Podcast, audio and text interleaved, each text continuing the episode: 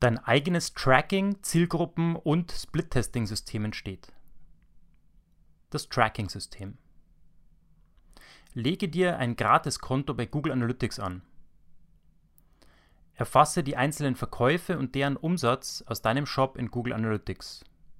Hier googelst du mal das Stichwort E-Commerce Tracking beziehungsweise die ideale Variante Enhanced E-Commerce Tracking von Google Analytics. Für die meisten Online-Shop-Systeme gibt es passende Plugins, die dir das Erfassen dieser sogenannten Transaktionsdaten in Google Analytics vereinfachen oder komplett abnehmen. Eine Warnung an dieser Stelle. Du musst sicherstellen, dass die Umsätze, die hier vom Plugin bereitgestellt werden, immer die Nettoumsätze und zwar ohne Versandkosten sind. Denn nur dann kannst du auch den sogenannten Werbekostenanteil und damit auch deinen Profit oder Verlust berechnen, den einzelne Werbekampagnen dir bringen. Es kommt viel zu häufig vor, dass du als Online-Shop-Betreiber den Eindruck hast, wow, 1000 Euro an Werbeausgaben und 5000 Euro Umsatz, passt doch alles, 20% Werbekostenanteil, aber eigentlich sind nur 5000 Euro geteilt durch 1,19 für die Mehrwertsteuer minus der Versandkosten gleich 3000 Euro Umsatz erzielt worden. Denn oft werden die Bruttoumsätze inklusive Versand von diesen Plugins an Google Analytics und schlimmer noch an Google Ads und Facebook Ads als Conversion-Werte mit übermittelt. Somit denkst du, du bist im Positiv, du bist im ROI positiv, du bist profitabel und plötzlich bist du nicht mehr so profitabel, wie du dachtest. Im schlimmsten Fall machst du vielleicht sogar Verluste. Es sind genau diese kleinen Fehler, diese kleinen Ungenauigkeiten, die sich einschleichen und dir dann ein unternehmerisches Bein stellen werden. Ich werde dich daher immer darauf hinweisen, wenn du irgendwo besonders aufpassen musst.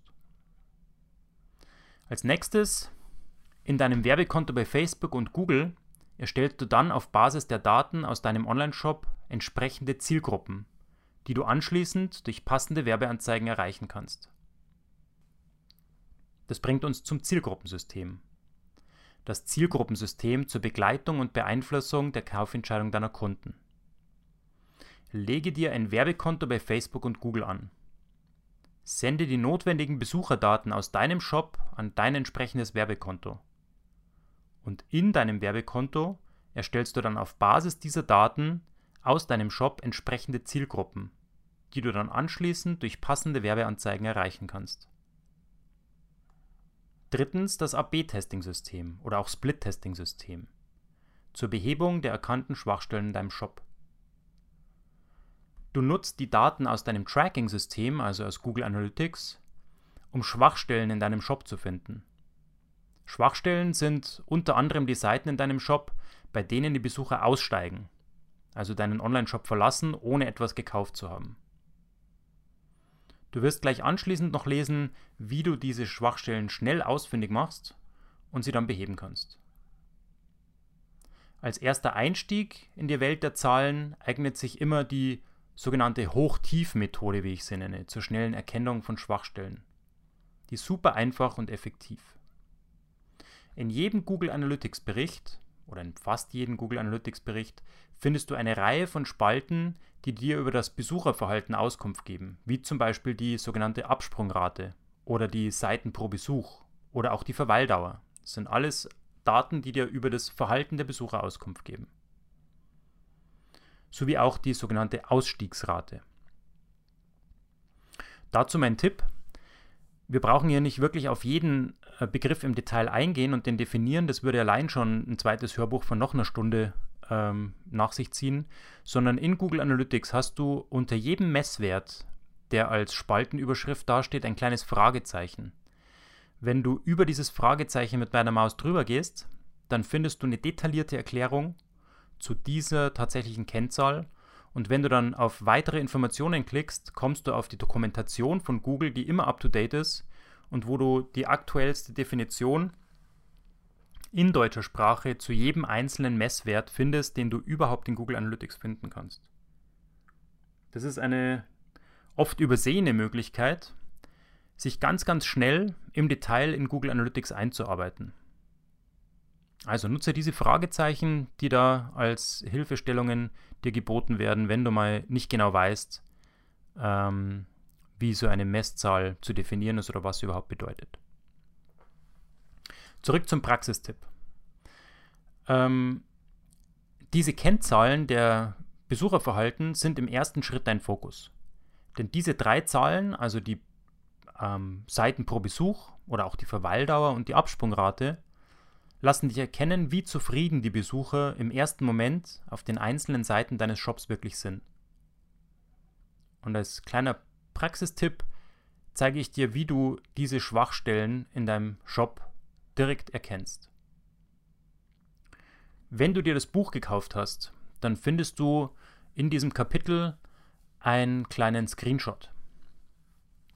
Also ein kleines Bildschirmfoto. Und in diesem Bildschirmfoto siehst du die einzelnen Seiten, also zum Beispiel eine Produktseite oder die Kategorie Wandbilder in diesem Shop. Es ist ein Bildershop anscheinend, wo es um Wandbilder geht. Wandbilder und Leinwandbilder und andere Seiten, Türdekoration, Glasartikel. Du siehst da die einzelnen Seiten, die Namen oder die URLs der einzelnen Seiten. Und auf der rechten Seite siehst du die sogenannte Absprungrate. Die Absprungrate ist der einzige Wert in Google Analytics, der so niedrig sein sollte wie möglich. Denn je weniger Leute wieder abspringen, ganz klar, desto besser. Du möchtest, dass die Leute in deinen, die Besucher in deinen Shop einsteigen. Und da sehen wir, dass einige Seiten eine sehr hohe Absprungrate haben und andere Seiten eine sehr niedrige Absprungrate. Und du hast, du hast jetzt einen Vorteil.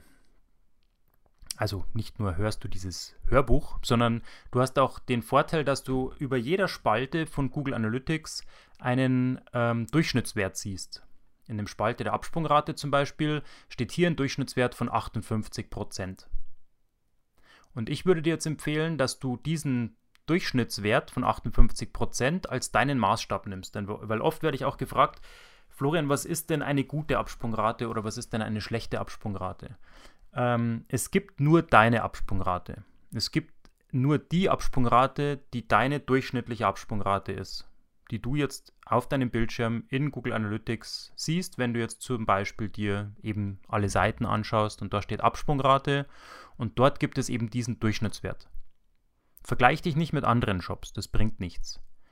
Du hast deine durchschnittliche Absprungrate. Und jede Seite in dieser Tabelle, die eine Absprungrate hat, die geringer ist als der Durchschnitt, ist erstmal, macht dir erstmal keine Probleme, keine Bauchschmerzen, keine Sorgen die ist im Schnitt oder unterm Schnitt. Das ist gut. Jedoch jede Absprungrate oder jede Seite, die eine Absprungrate hat, die höher ist als dieser Durchschnitt, ist erstmal kritisch zu beäugen und zu hinterfragen. Weshalb ist hier die Absprungrate höher? Weshalb ist sie so viel höher als der Schnitt? Und du kannst dich natürlich auf der anderen Seite auch fragen, warum sind die niedrigen Absprungraten, warum sind die Seiten mit diesen niedrigen Absprungraten so niedrig? Und da fängt dann an, die Analyse zu, zu greifen. Du musst dir nämlich anfangen, Fragen zu stellen. Weshalb sind Dinge auffällig? Weshalb sind einige Seiten weit höher als der Schnitt und andere Seiten weit niedriger als der Schnitt? Was macht den Unterschied? Öffne diese Seiten. Schau sie dir nebeneinander an. Versuche herauszufinden, was den Nutzer auf der einen Seite abstößt und auf der anderen Seite aber dazu bringt, weiterzuklicken. Das sind die Fragen, die du dir stellen sollst. Nicht nur einfach Zahlen starren, sondern aus diesen Zahlen, diese Zahlen als Hinweise nutzen, als Wegweiser nutzen und dann in die Frage, in, in die Fragephase einzusteigen. Weshalb, warum? Und auch immer den Nutzer hinter den Zahlen im Auge behalten. Denn die Zahlen, die du siehst in Google Analytics, sind eigentlich nur der Ausdruck von einem Wunsch oder von der Meinung von einem deiner Besucher oder von vielen deiner Besucher. Also versuch diesen Wunsch und diese Fragen und diese Probleme, diese Ablehnung, die vielleicht die eine oder andere Seite erfährt, weil viele Leute wieder abspringen, zu verstehen und immer zu hinterfragen. Weshalb klickt der Nutzer hier nicht weiter? Was steht dem Nutzer auf dieser Seite im Weg? Denn in den meisten Fällen ist es so, dass du nicht noch etwas hinzufügen musst zu dieser Seite, um den Nutzer zufriedener zu stellen, sondern oft ist es so, dass man erstmal von der Seite etwas entfernen muss was dem Nutzer tatsächlich im Weg steht als Hindernis, bevor er dann bereit ist, weiter zu klicken auf die nächste Seite. Also diese Hoch-Tief-Auswertung ähm, erlaubt dir eine schnelle Einschätzung deiner Seiten. Hoch heißt alles das, was über dem Schnitt ist und tief heißt alles das, was unterm Schnitt ist. und dann machst du dir Gedanken, was das bedeutet.